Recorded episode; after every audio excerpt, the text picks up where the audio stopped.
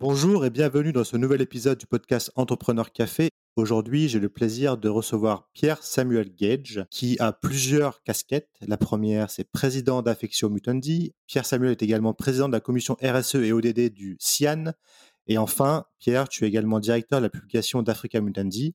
Bonjour Pierre et merci de prendre ce temps d'échange avec moi aujourd'hui. Bonjour Xavier et je suis euh, toujours ravi euh, d'échanger sur euh, ces enjeux qui nous animent Pierre Samuel, la première question généralement qu'on pose dans le podcast, c'est est-ce que tu peux nous, expliquer tes activités, dans quel monde tu évolues pour que nos auditeurs comprennent un peu mieux ton, environnement professionnel? Alors bien sûr, euh, je, préside donc un cabinet conseil en RSE qui est spécialisé dans la gestion des enjeux ESG et dans la recherche d'impact positif au titre notamment des objectifs de développement durable. C'est cette affection Mutandi, cabinet conseil, créé il y a maintenant une petite dizaine d'années et qui accompagne les acteurs autant sur euh, leur gestion des risques et des enjeux ESG, environnementaux, sociétaux et de gouvernance, leur plan de vigilance, les due diligence, ce, genre de, ce, type de problématiques, mais également donc la recherche d'impacts positifs complémentaires qui sont de l'ordre de l'intentionnel euh, et de l'additionnel euh, aux impacts positifs que l'on peut avoir quand on a une activité économique, que l'on soit entrepreneur ou,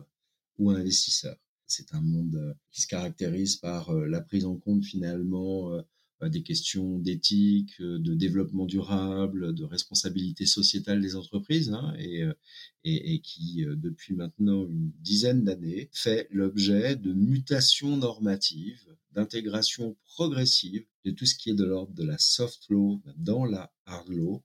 On parle d'une juridification de l'engagement sociétal, de la RSE, au regard de nouvelles réglementations françaises et européennes qui ont évolué euh, ces dix dernières années et qui rendent contraignant notamment euh, la gestion des impacts négatifs dans les chaînes de valeur euh, en France et à l'international. Ça va des émissions de gaz à effet de serre à la notion de droits humains, du respect de la biodiversité, jusqu'à la, question de la diversité et surtout de l'inclusion. Justement, j'ai te, te demander quelques exemples entre guillemets concrets, donc c'est bien que tu devances ma question. Et je me, posais la question aussi de savoir quelle était la typologie de tes clients. Est-ce que c'est plutôt des, grands groupes, des PME, des gouvernements alors c'est un petit peu de tout ça, mais également des acteurs de la société civile. On accompagne des acteurs de la société civile, par exemple, sur leurs enjeux de communication, d'advocacy positive, de, recherche d'influence hein, sur les grands enjeux qui animent aujourd'hui le monde sur ces questions évoquées précédemment, hein, inclusion, égalité, diversité,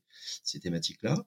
On accompagne des gouvernements également hein, en conseil, à la fois en renforcement de capacité sur des questions de ce qu'on appelle le local content en Afrique, euh, le contenu local, euh, c'est-à-dire les obligations réglementaires de faire travailler des fournisseurs locaux, euh, jusqu'à accompagner des gouvernements dans la conception de stratégies nationales de RSE, de responsabilité sociétale, avec un cadre législatif contraignant, une loi RSE, et puis des dispositifs incitatifs qui encouragent les acteurs euh, à aller plus loin dans leur recherche d'impact positif.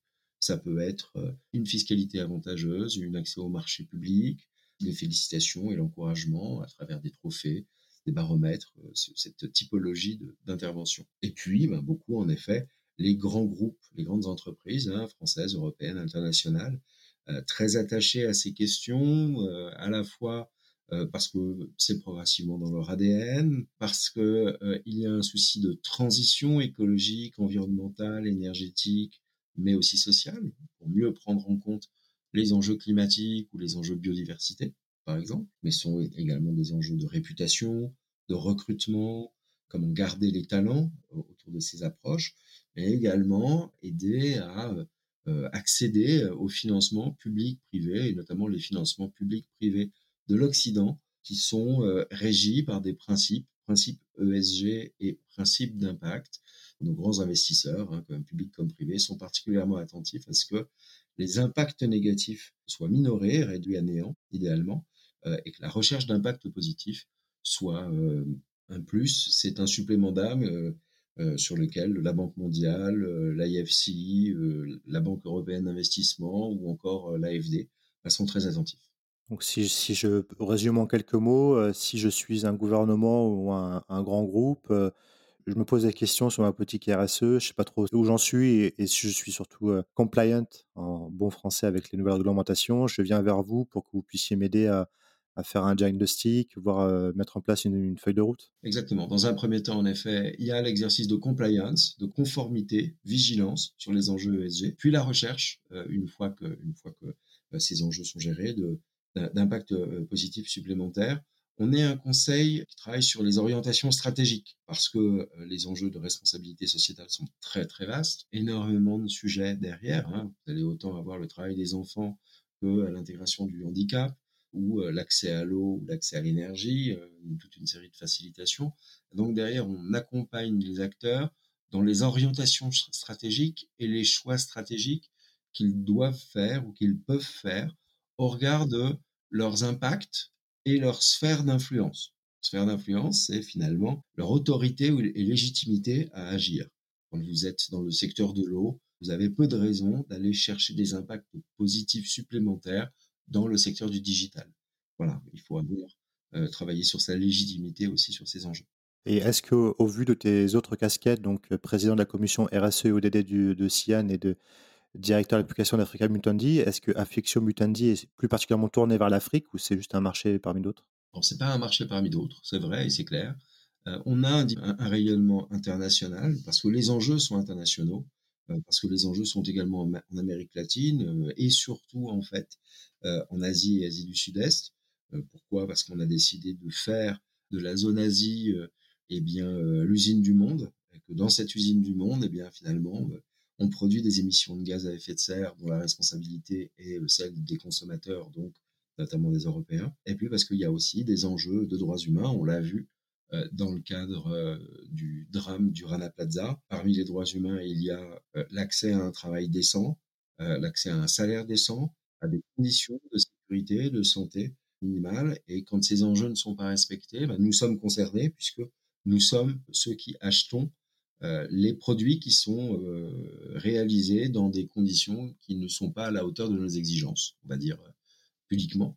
donc on travaille également de la même manière en Asie, mais on a en effet une focale africaine forte qui est liée au fait qu'en effet, à un moment notamment où la loi sur le devoir de vigilance était en discussion en France, avant son vote le 27 mars 2017, euh, eh bien, il s'est agi euh, de sensibiliser un certain nombre d'acteurs sur ces mutations réglementaires, leurs impacts et la manière d'appréhender ces enjeux et la gestion de ces risques. Et dans ce cadre, le CIAN, le Conseil français des investisseurs en Afrique, nous a sollicité pour sensibiliser ses membres, les entreprises membres de cette organisation professionnelle, hein, qui regroupe à peu près les 180 entreprises qui font 90% du chiffre d'affaires de la France en Afrique, de les sensibiliser sur ce devoir de vigilance. Et on, on a, on s'est prêté à l'exercice, bien évidemment, parce que pour nous, euh, c'est important de ce travail de plaidoyer et de sensibilisation. Et, et, suite à cela, en fait, on nous a confié la présidence de la commission RSE et ODD de ce conseil.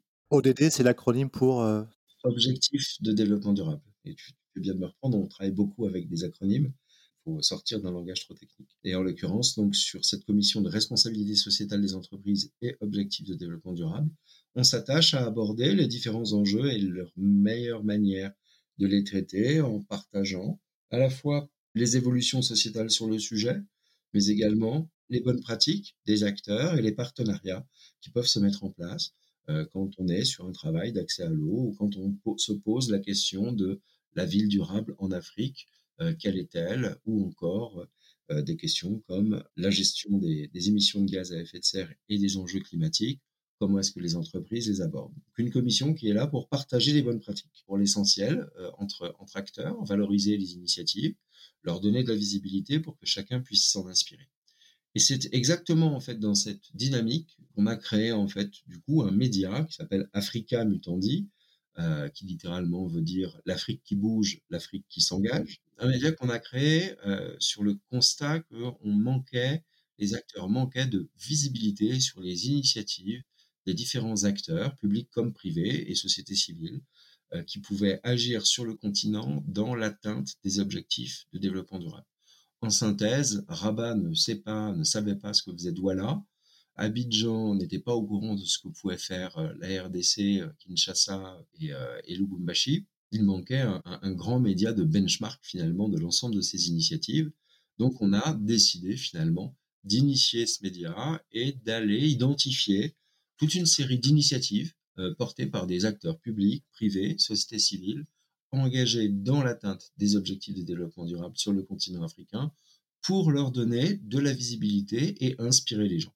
Et ce, depuis près de trois ans, nous devons être à peu près à 6000 publications, sur un principe d'ailleurs de republication, puisqu'on va chercher la news chez la FDA, chercher la news chez Orange, chercher la news chez le GRET ou ACTED ou Action contre la faim, pour pouvoir lui donner de l'ampleur, de l'ampliation, pour lui donner plus de visibilité auprès aujourd'hui d'une communauté qui compte près de 160 000 personnes, 160 000 acteurs qui sont intéressés par les enjeux euh, de développement durable sur le continent africain.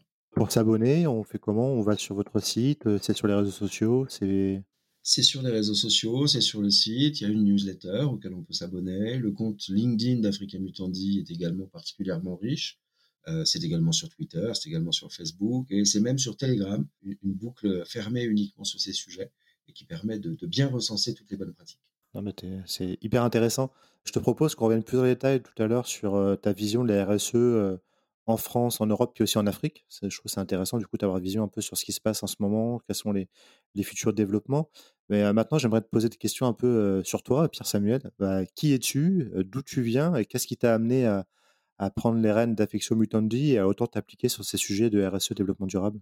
Oh, je crois que fondamentalement, c'est très très lié aux valeurs hein, et aux valeurs qui m'ont été transmises mes parents, mes grands-parents sur ces questions et sur ces enjeux, notamment de droits humains, et puis sur euh, ce qui est au fronton de, nos bâtiments publics, hein, liberté, égalité, fraternité. Ça fait partie des choses, pour moi, euh, ont, un, sens et que j'ai porté en fait très tôt au regard de mes euh, premières activités, qui sont des activités de, de communication de crise, de communication d'influence, de communication corporate, mais également d'affaires publiques, de relations gouvernementales, de représentation d'intérêts, qu'ils soient euh, sectoriel ou, ou, général. C'est vraiment, ce sont vraiment mes, deux premiers métiers qui se traduisent d'ailleurs par un parcours euh, d'agence en communication. Euh, sept ans chez Burson Marsteller, un cabinet américain très spécialisé sur ces enjeux, un pionnier de la communication de crise et des, relations gouvernementales. Puis sept ans chez Publicis Consultant comme associé avec les mêmes responsabilités. Mais la particularité, c'est que j'ai vu en fait très tôt la question du développement durable qui est née dans l'autre millénaire, hein, puisque euh, les textes fondamentaux euh, nous ramènent à 1992 lors du sommet de Rio. Eh bien, j'ai vu très tôt euh, dans la question du développement durable et de la responsabilité sociétale des entreprises un vrai levier, notamment pour sortir des situations de crise, à travers le dialogue multipartie prenante euh, et l'exigence euh, dans la prise en compte des impacts négatifs qu'on peut avoir, dans la représentation d'intérêts et donc les, les, affaires publiques, euh, puisque c'est un levier, pour permettre aussi à, à l'entreprise de se faire reconnaître comme un acteur de la cité, véritablement, puisque pendant longtemps, en fait, les activités économiques étaient mises de côté et, et régulées, mais les, les, la part de voix n'était pas forcément, et la capacité d'engagement n'était pas suffisamment prise en compte. Euh, on arrive aujourd'hui euh, à, ce que l'entreprise, l'acteur économique, soit euh, reconnu également comme une partie prenante qui permet la construction de l'affectio societatis, qui est en fait la notion de vivre ensemble et de faire ensemble. Voilà pour ce parcours assez, rapide. Hein. Je passe rapidement également sur quelques engagements auprès d'acteurs de la société civile que j'ai conseillés relativement tôt. Toujours dans une dynamique progressiste, hein, jamais dans le plaidoyer négatif, on va dire, mais dans l'attaque, mais en revanche beaucoup justement dans la co-construction, dans les collaborations. Et c'est ce qui, euh, de manière assez naturelle, après euh, ces deux septennats euh, en cabinet conseil, d'avoir fait le choix de créer mon propre cabinet conseil, mais très orienté sur ces questions de responsabilité sociétale et d'engagement sociétal. Et du coup, est-ce que quand tu as créé ce cabinet de conseil, tu avais déjà la vision de ce que tu allais faire vraiment orienté RSE, développement durable à l'international? Tu avais déjà une idée claire sur les types de clients avec lesquels tu souhaitais travailler ou c'est venu un peu au fil de l'eau en fonction des opportunités? J'en avais une vision assez claire, hein, puisque euh, pour partie, c'est quand même ce que je faisais dans, mes précédents cabinets conseils. C'était vraiment l'une de mes spécificités. Euh, sauf que là, c'était véritablement dédié et dédié à cette atteinte des objectifs de développement durable.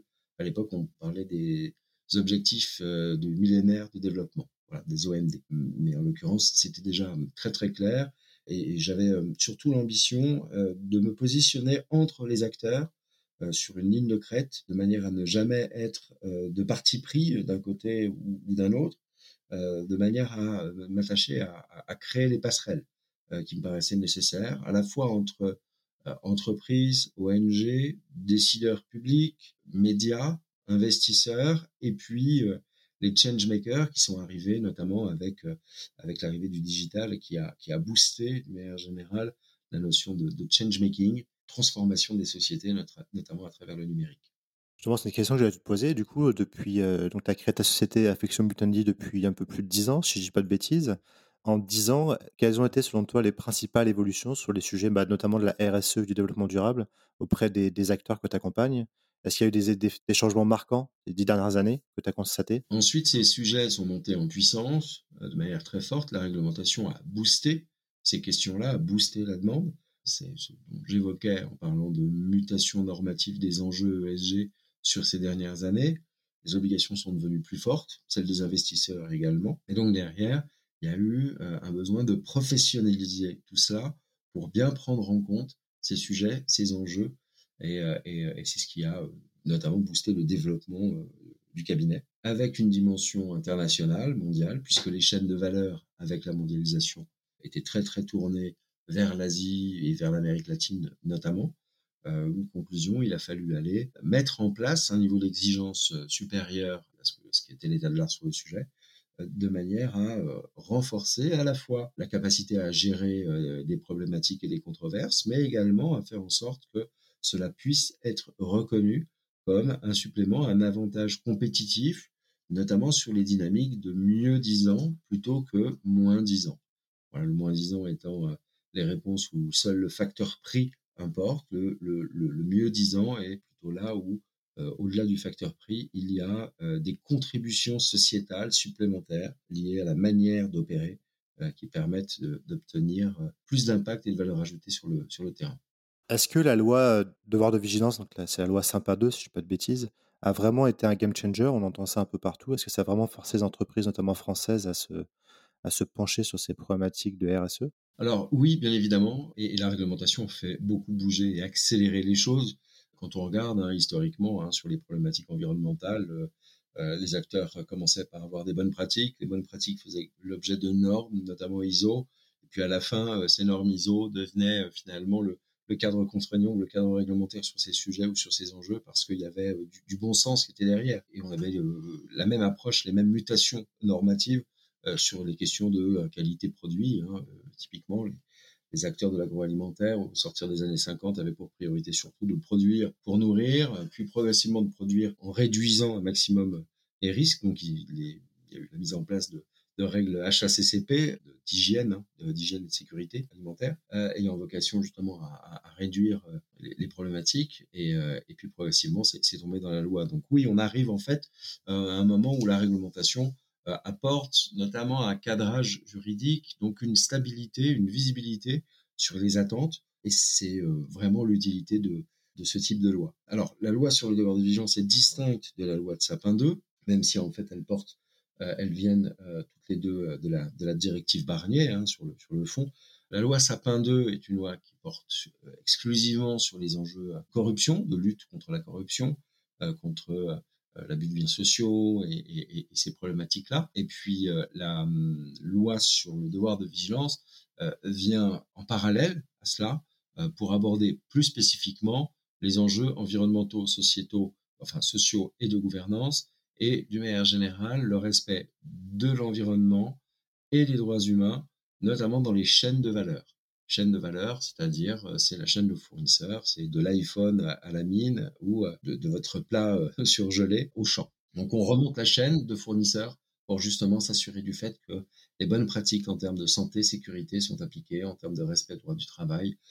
et c'était des problématiques qui, qui n'étaient pas gérées tout simplement par le passé parce que justement c'était l'heure d'une mondialisation non régulée sur ces dimensions-là. cette loi a bien évidemment fait avancer et booster les choses plusieurs niveaux. D'abord au niveau des 500 euh, entreprises directement concernées, puisque elle a euh, une granulométrie très fine. Hein. Elle concerne au départ cette loi euh, uniquement les, 500 principales entreprises qui ont plus de 5000 collaborateurs en France et 10 000 et ou 10 000 à l'international. Donc on est vraiment sur les chaînes de valeur et sur les grands groupes, mais par extension, elle s'est infusée progressivement auprès du premier rang des fournisseurs de ces acteurs puisque ces acteurs ont forcément sollicité et mobilisé leurs fournisseurs de rang 1 sur ces sujets pour qu'ils justement mettent en place les dispositifs que les grands groupes concevaient. Donc il y a eu un, il y a un impact, euh, très clair, puisque c'est un renforcement des exigences. Ça crée un coût, hein, un surcoût, donc euh, euh, bien évidemment, ça a aussi un impact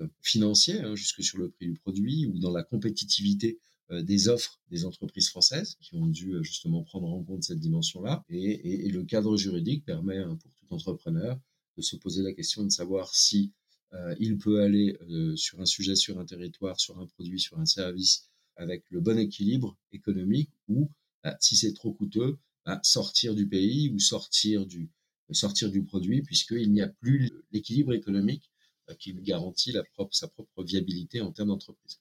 Donc euh, forcément, ça a, ça a, un, impact positif, ça a un impact progressif en termes de sphère d'influence, puisque plusieurs autres pays européens euh, ont fait le choix également de développer euh, des réglementations euh, de cet ordre, comme, euh, comme l'Allemagne, comme, comme la Norvège, comme les Pays-Bas, et que très rapidement, une, une, proposition européenne a émergé du côté, du, côté du Parlement. C'est naturel, et c'est là qu'on arrive au projet de directive qui est en cours de discussion, qui est déjà passé plusieurs fois dans les différentes commissions du Parlement européen et qui est actuellement en discussion dans le cadre de ce qu'on appelle le trilogue, c'est-à-dire la discussion entre le Conseil des pays, hein, euh, le Parlement européen euh, et euh, la Commission de Bruxelles. Et là, on est sur le, fine-tuning des choses de manière à trouver un texte qui soit le plus opérant, impactant et économiquement viable, puisqu'il faut quand même qu'il y ait cette viabilité économique. Donc c'est toujours un levier, et les réglementations sont toujours un levier de l'accélération des choses. Au préalable, en général, il faut tout de même un accident industriel majeur. Peu de gens se, savent ou se souviennent que euh, les lois euh, Seveso euh, viennent d'un accident industriel majeur en Italie à Seveso, qui a donné lieu à un renforcement des exigences en matière de sécurité des sites, notamment des sites chimiques, parachimiques ou, liés aux hydrocarbures. C'est aussi à cause de ces accidents que les, réglementations se conçoivent. Très clair. Je trouve ça bien de faire un peu de pédagogie sur la réglementation parce que parfois on passe un peu à côté, on ne se rend pas compte de l'importance de ceci dans la vie des entreprises et des gouvernements. Donc, euh, je te remercie pour cette euh, explication limpide. À plusieurs reprises, tu as mentionné les mots RSE, ESG, environnement. Il y a certaines voix critiques qui disent que euh, les entreprises ont pris ce sujet, mais uniquement pour des questions de communication, le fameux RSE washing ou green washing. Toi qui es au plus près de ces acteurs, qui travaillent avec eux, quel est ton point de vue là-dessus, sur ces critiques? Est-ce qu'elles sont fondées ou est-ce que c'est en partie infondé alors c'est toujours pareil. Hein. D'abord, c'est toujours compliqué de séparer le grain de l'ivraie. Hein, euh, on n'est jamais euh, totalement dans le noir ou jamais totalement dans le blanc. Encore une fois, il y a des réglementations très exigeantes euh, en France et en Europe qui sont des réglementations avec justement de l'impact positif et, celles qui le suivent, bah, forcément, bah, peuvent être euh, amenées euh, à s'en faire valoir. Il, est clair qu'il y a eu beaucoup d'évolution et de un peu d'empowerment autour de ces questions d'impact, de, recherche d'impact et, et on a un discours sur l'impact aujourd'hui qui est très publicitaire, Là où le grand enjeu, euh, et euh, c'est aussi l'objet euh, des cadres normatifs qui sont à venir, comme ce qu'on appelle la CS3D, qui est le nouveau cadre de reporting européen, Corporate Social Responsibility Reporting Directive, eh bien, c'est à un moment de pouvoir faire état véritablement des impacts, des impacts négatifs et positifs qu'on peut avoir, pour mettre en place les mesures pour y remédier, mais aussi pour pouvoir communiquer de manière plus factuel sur ces questions et sur ces enjeux. Il est assez, assez naturel qu'aujourd'hui, il y a un niveau d'exigence qui soit renforcé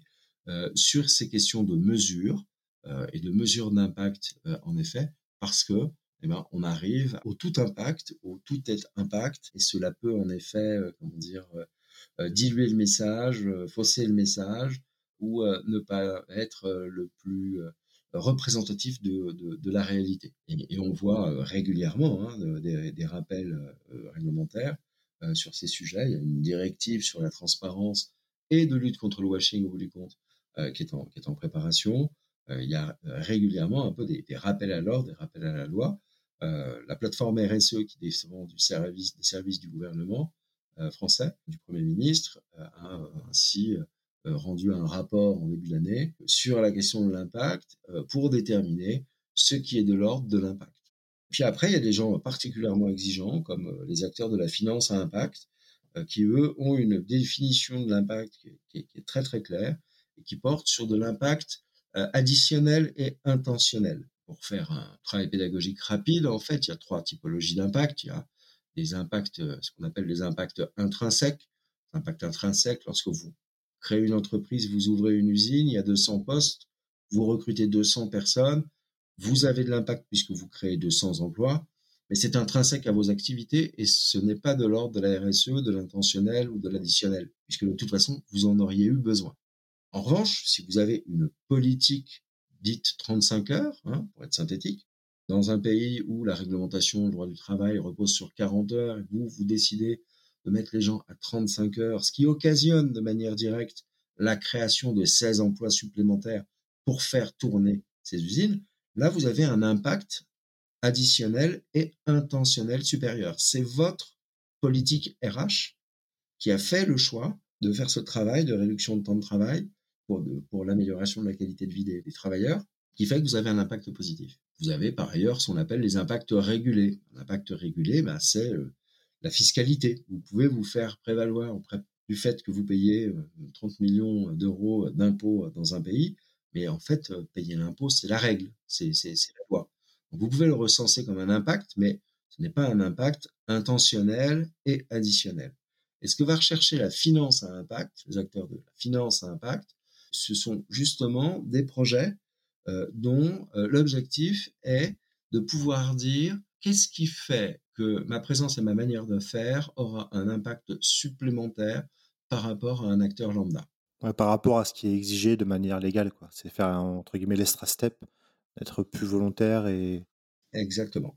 Exactement. Qu'est-ce qui ferait que ma manière de procéder euh, a un impact positif supplémentaire parce que je le décide et parce que j'ai et c'est ce vers quoi qu'il faut tendre, euh, notamment au regard d'un certain nombre d'enjeux comme les limites planétaires dont on parle beaucoup depuis un certain nombre de temps, parce que le constat c'est qu'en fait on consomme euh, plus de, matières premières et de ce que la nature peut naturellement nous apporter. Au milieu de l'année, vous pouvez avoir fini de consommer euh, votre part de, de matière euh, naturelle que la nature vous apporte. Ce qui veut dire qu'on a surconsommé, qu'on a consommé 3,7 terres parce que nos modes de consommation sont particulièrement gourmands, parce qu'on est particulièrement, notamment dans les pays du Nord, eh bien dans une situation d'ultra confort, d'ultra consommation, euh, et qu'il s'agirait peut-être de, de, repenser nos modes de consommation et nos modes de production pour non seulement limiter notre part prédatrice sur la nature, mais voir trouver les leviers pour être un acteur de la régénération de cette nature, c'est-à-dire rendre plus que ce qu'on nous prend. Et c'est la tendance que prennent un certain nombre d'acteurs, qui est de, chercher justement à rendre plus à la nature pour revenir à un niveau d'acceptabilité sur la planète. Et euh, justement, donc tous ces sujets-là, ça me fait penser aussi à, vu que as un prisme, euh, vous avez un prisme euh, un peu aussi sur l'Afrique. Est-ce que ces sujets-là en Afrique sont adressés, la RSE en Afrique, où ça en est?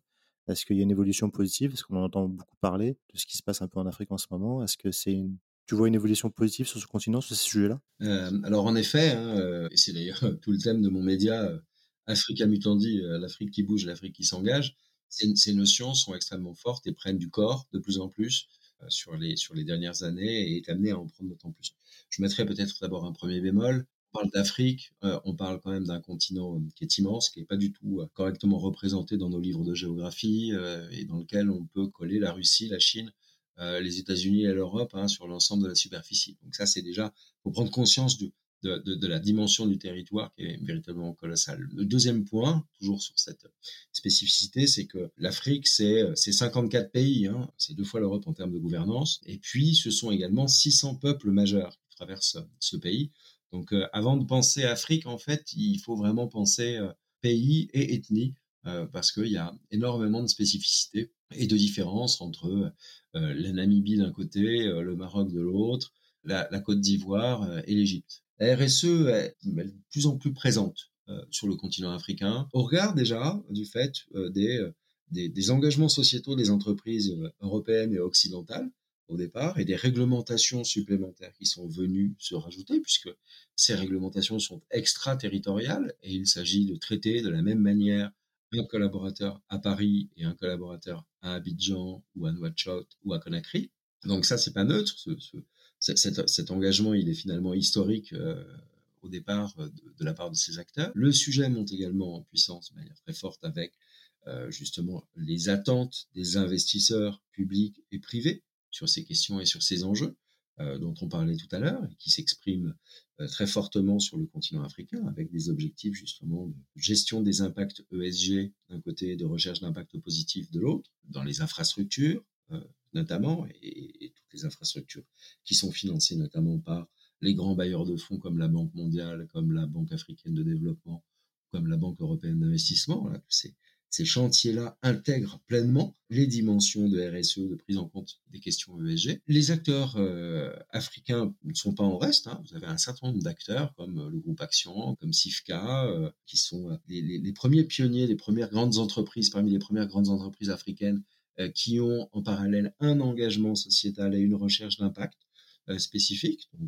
Ce n'est pas une spécificité européenne. Et puis, bah, les gouvernements aussi s'y mettent, tout simplement parce qu'en effet, c'est une opportunité à la fois d'avoir de l'impact euh, auprès des populations à travers, les entreprises et à travers euh, les politiques salariales ou les politiques santé euh, développées dans les entreprises, mais également de cadrer ou d'encadrer justement les activités de tous les acteurs pour faire en sorte qu'ils réduisent leur empreinte négative et réduisent leur impact négatif. Donc, vous avez une loi en Tunisie hein, sur ces sujets, qui est euh, l'une des plus euh, historiques. Vous avez une loi au Sénégal qui porte sur l'articulation entre la responsabilité sociétale des entreprises et euh, l'économie sociale et solidaire, qui porte de la même manière ces enjeux. Vous avez une loi au Gabon qui est en discussion, elle est passée par l'Assemblée nationale, elle est en discussion du côté du Sénat.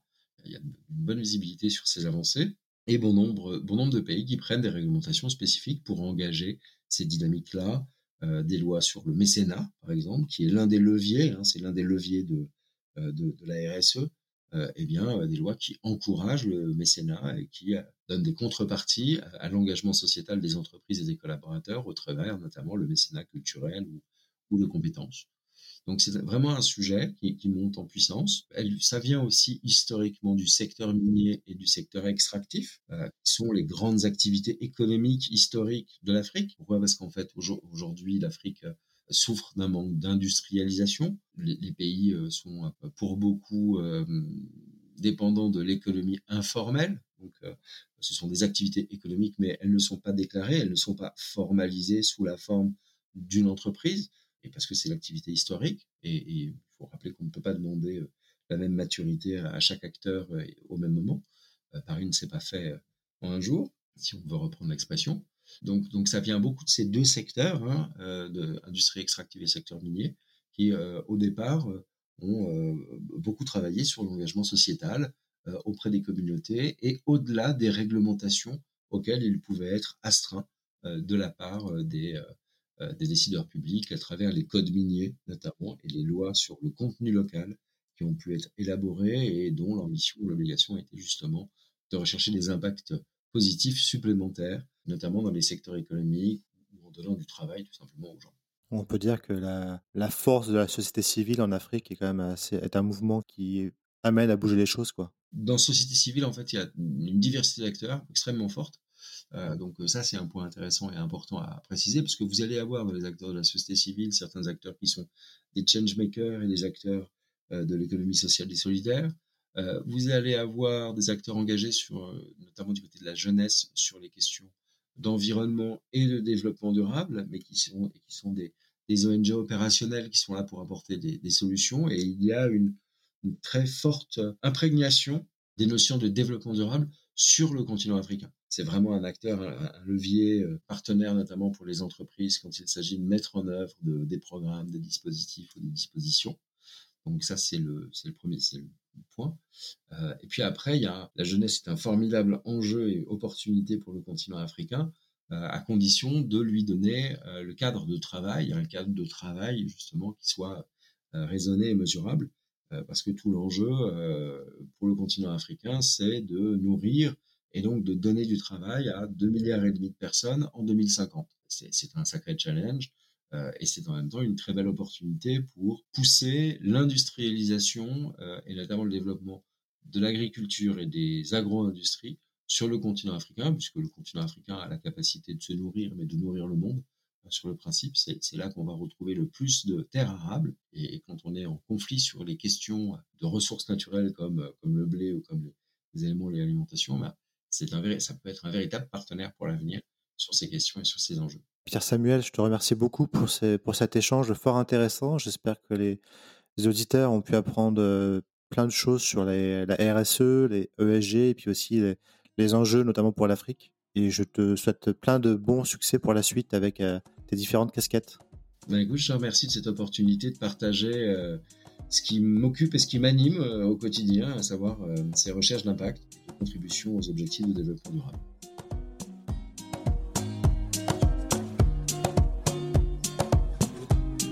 Et voilà, merci à tous de nous avoir écoutés jusqu'au bout. J'ai été ravi de vous faire partager ce moment avec cet entrepreneur très inspirant. N'hésitez pas à nous soutenir et laisser vos commentaires sur nos réseaux sociaux LinkedIn, Twitter et Instagram, ou bien encore nous laisser 5 étoiles et un avis sur Apple Podcast. Nous vous donnons rendez-vous jeudi prochain pour le prochain épisode de nos podcasts. À jeudi!